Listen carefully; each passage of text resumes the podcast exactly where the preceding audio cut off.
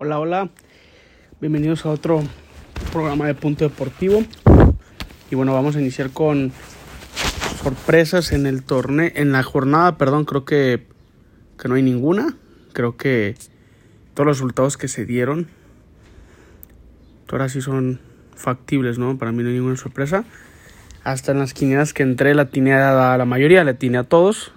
Nomás fallé en uno que ahí más o menos era dudoso, pero bueno, de ahí nomás creo que todos los resultados eran de esperarse, ¿no? El partido va bien la jornada número 13 inicia con Puebla Mazatlán el viernes. Inicia jugando bien Mazatlán, pero bueno, la segunda mitad se desconcierta y pues con la expulsión de, de Nicolás Viconis, que para mí a lo mejor no era expulsión, bueno, le pega ahí, pero bueno, hay que depender del criterio del árbitro, ¿no? Ya sabemos que, que en el fútbol actual ya es dependiendo del criterio del árbitro y no de las reglas, así que bueno, Giovanni Augusto abre el marcador al minuto 16, un gran gol, para mí un gran gol. Se lleva ahí muy bien a Segovia y bueno, define ahora sí con claridad ante Anthony Silva, ¿no? Y todo parecía bien para Mazatlán, ganando 1-0. No, no, no sufría, no sufría para nada. Estaba jugando bien. Y bueno, al 45 un penal, ¿no? Cometido sobre Maurice Cotto, si no mal recuerdo. Puñetazo de Nico Viconis, el ex portero de la franja. Y al 46, bueno, 45, mete el gol Santi Ormeño, lo define bien ante el cancerbero de Mazatlán.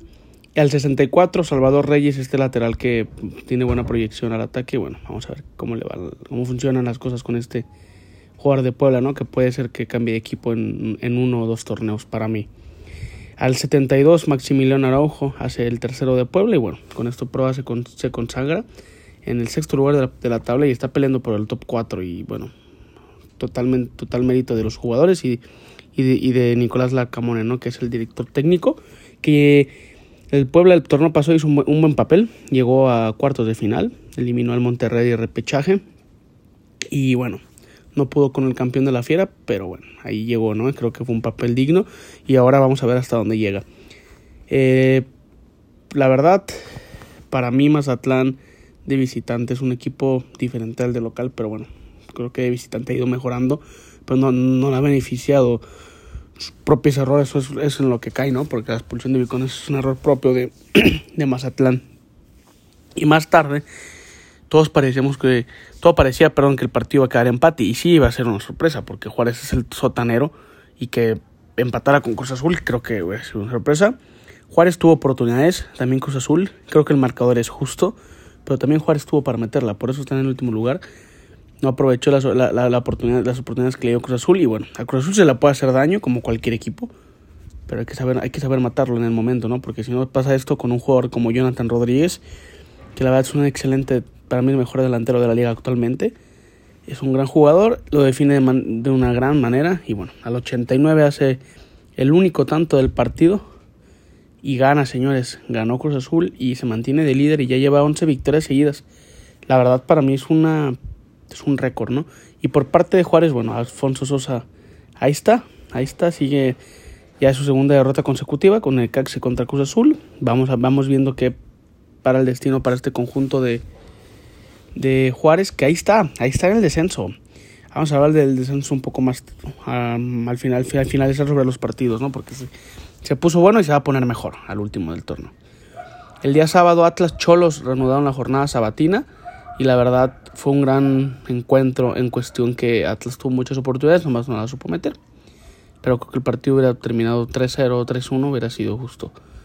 El gol lo hace Renato Ibarra, un error de Jonathan Orozco y de, y de Pavés. Fue culpa de los dos porque ni Pavés estaba muy atento ni Jonathan ahí se lo dio comprometido. Renato Ibarra corre es uno de los juegos más rápidos de la liga.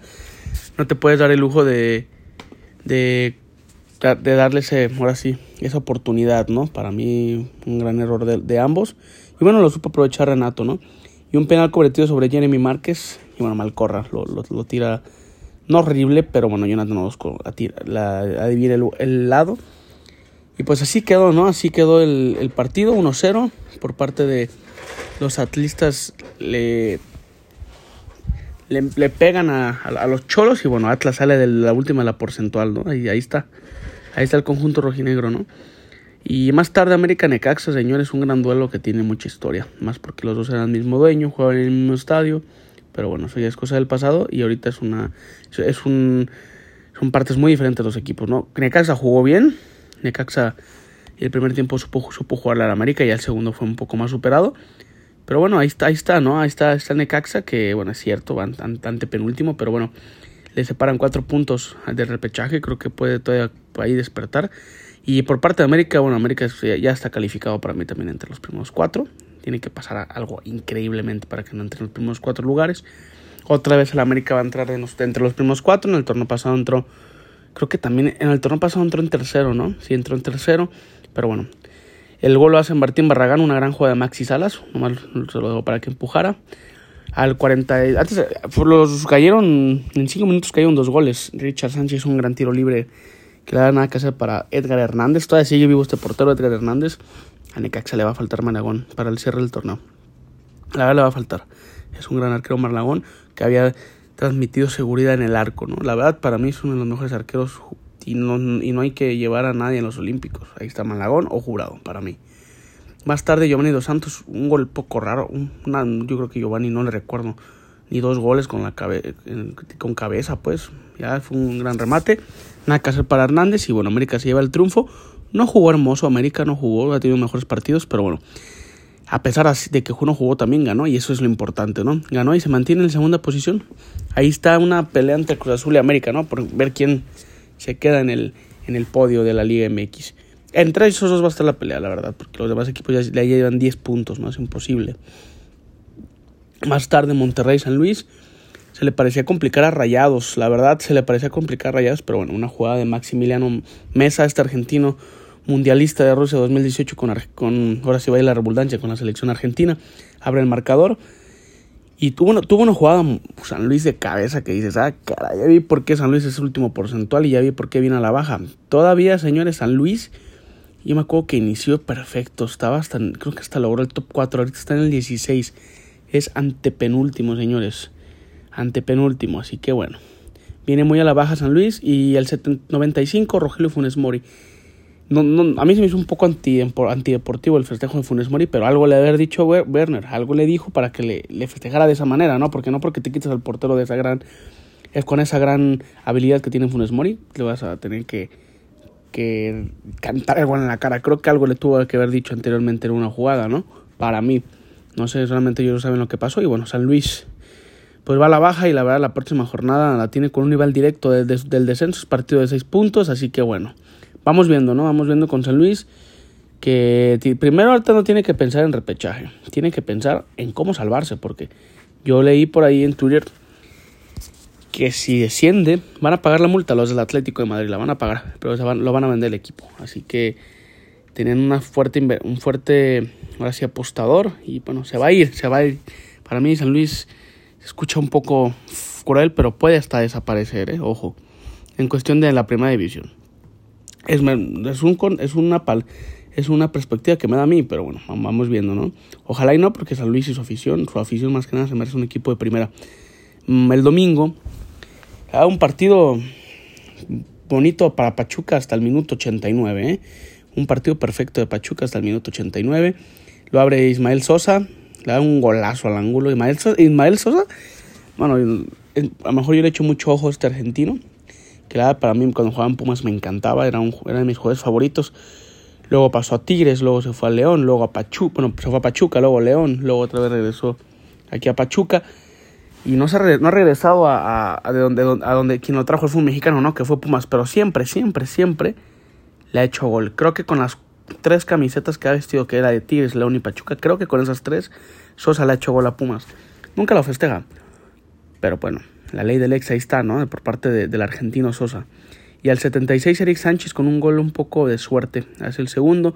Y todo parecía normal para Pachuca. Ya, ya, se veían entre, ahora sí, más arriba del, del, onceavo lugar. Creo que se iban a llegar hasta el octavo. Y bueno, Sebastián Saucedo de cabeza hace el primero, al minuto 90. A lo mejor dices, bueno, ya, y al 92, señores, comenten, le comenten un penal a Bigón, que la verdad para mí es un, penal clarísimo, un pisotón. Y Juan Ignacio Dinero, ¿no? Lo cobra de manera fundamental. Ahí leí en Twitter también, bueno, es que uso mucho Twitter para lo del fútbol porque ahí, ahí, hay un poco de fuentes más confiables, un poco de más análisis, porque en Facebook, bueno, te encuentras cada, cada, cada cosa y decían que se tuvo que haber repetido el penal. Y la verdad sí, se tuvo que haber repetido, pero bueno, es muy... Ay, perdón. es muy poco usual, ¿no? Que se repita un penal. Y bueno, vamos viendo qué, qué es lo que pasa ahí en, en Pumas, que también está fuera. Hay dos equipos grandes fuera de repechaje, señores. Pumas y Chivas, una vergüenza, la verdad, una vergüenza todos los equipos. Bueno, pero bueno, hablando de vergüenza, vamos con, con el próximo partido que fue Chivas Santos. El, yo, no, yo la no entiendo el Guadalajara. Jugó perfecto los últimos 20 minutos. Del 70 al 90, si hubiese jugado así todo el partido, hubiera ganado. La verdad creo que el Guadalajara se, se, se soltó al final. Tuvo, tuvo más oportunidades, tuvo más, más posesión, pero bueno, el fútbol es de ser, no de merecer. Un error de Mier, una, una muy mala fortuna que ha tenido Mier este torneo. Se ha equivocado en 3, 4 goles. Nada que ver con el Mier del torneo pasado. Y Alberto Cejo, ¿no? Lo aprovecha. Que la verdad para mí, yo lo he dicho, me convencía más Toño antes. Y ahorita Gudiño, nada, siento que el Guadalajara hace falta un arquero de seguridad atrás. Que se sienta segura la defensa. Y bueno, Gudiño y Toño Rodríguez no lo son. Yo le digo a la directiva, volteen a ver a tres arqueros. A Malagón de Necaxa, Jurado de Cruz Azul y Santos de, y Acevedo de Santos, ¿no? Creo que el más difícil de ahí puede ser Acevedo porque ya está un poco más tiene más experiencia en primera división, pero bueno, llega el precio Necaxa y llega vete por Malagón, ¿no? Que bueno, es cierto, viene una lesión y hay que ver cómo regresa. Ojalá regrese mucho mejor este crack. Pero bueno, vamos viendo con el Guadalajara, ¿no? Y al 75 un gran gol de, de Jesús Ricardo Angulo, del Canelo, de volea, nada que hacer para Acevedo. Acevedo tuvo un par de paradas, intervenciones muy claves que dices, caray, qué gran arquero. Y por eso Santos está ahí, por eso Santos está en el top 4, porque también es parte de Acevedo.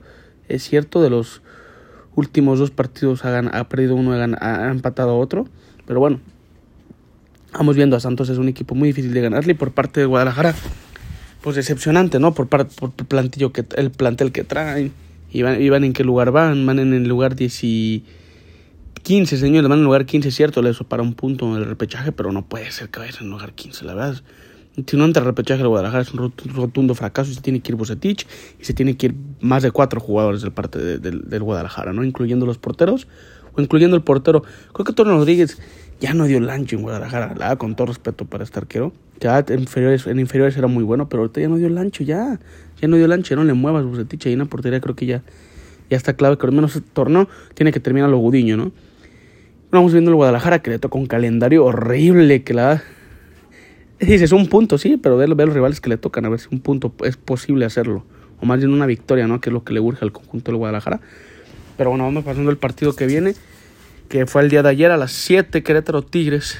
Un partido muy aburrido. La verdad fue un partido malito. La verdad no hubo muchas oportunidades como para interactuar. Creo que lo, lo justo hubiese sido un empate. Pero bueno, Tigres aprovechó ahí un, un rebote que le cae a Diego Reyes y Diego Reyes ahí nomás le empuja. Y hace el, el, tanto del partido, ¿no? Que, que meta a los Tigres ahí en el lugar décimo. Fracaso de los Tigres no están en, el, el que están en el repechaje y más en los últimos cuatro lugares. Para mí sí. Es la segunda mejor plantilla, pero bueno, sabemos que los Tigres cierran mejor. Le quedan más de tres jornadas, más de nueve puntos, así que vamos viendo que si para mí no se va a meter en los, los cuatro, es, es, difícil por el calendario también que le toca, pero bueno, mínimo puede estar ahí, ¿no? Ahí está, en el del, del 8, más o menos del, perdón, del, del 5 al, al 8, ya, ya, entrando, ya para cerrar de local el repechaje, ¿no? Creo que puede ser un poco más, ahora sí, satisfactorio para la afición. Y al 91, Francisco Mesa se va expulsado, la fue expulsado la amarilla y bueno, se, se va. Se va el colombiano, el autor del gol en la final regia. Él fue el que le dio el título. Y más tarde, el día de ayer, León Toluca. Inició Toluca bien, el primer tiempo jugó bien.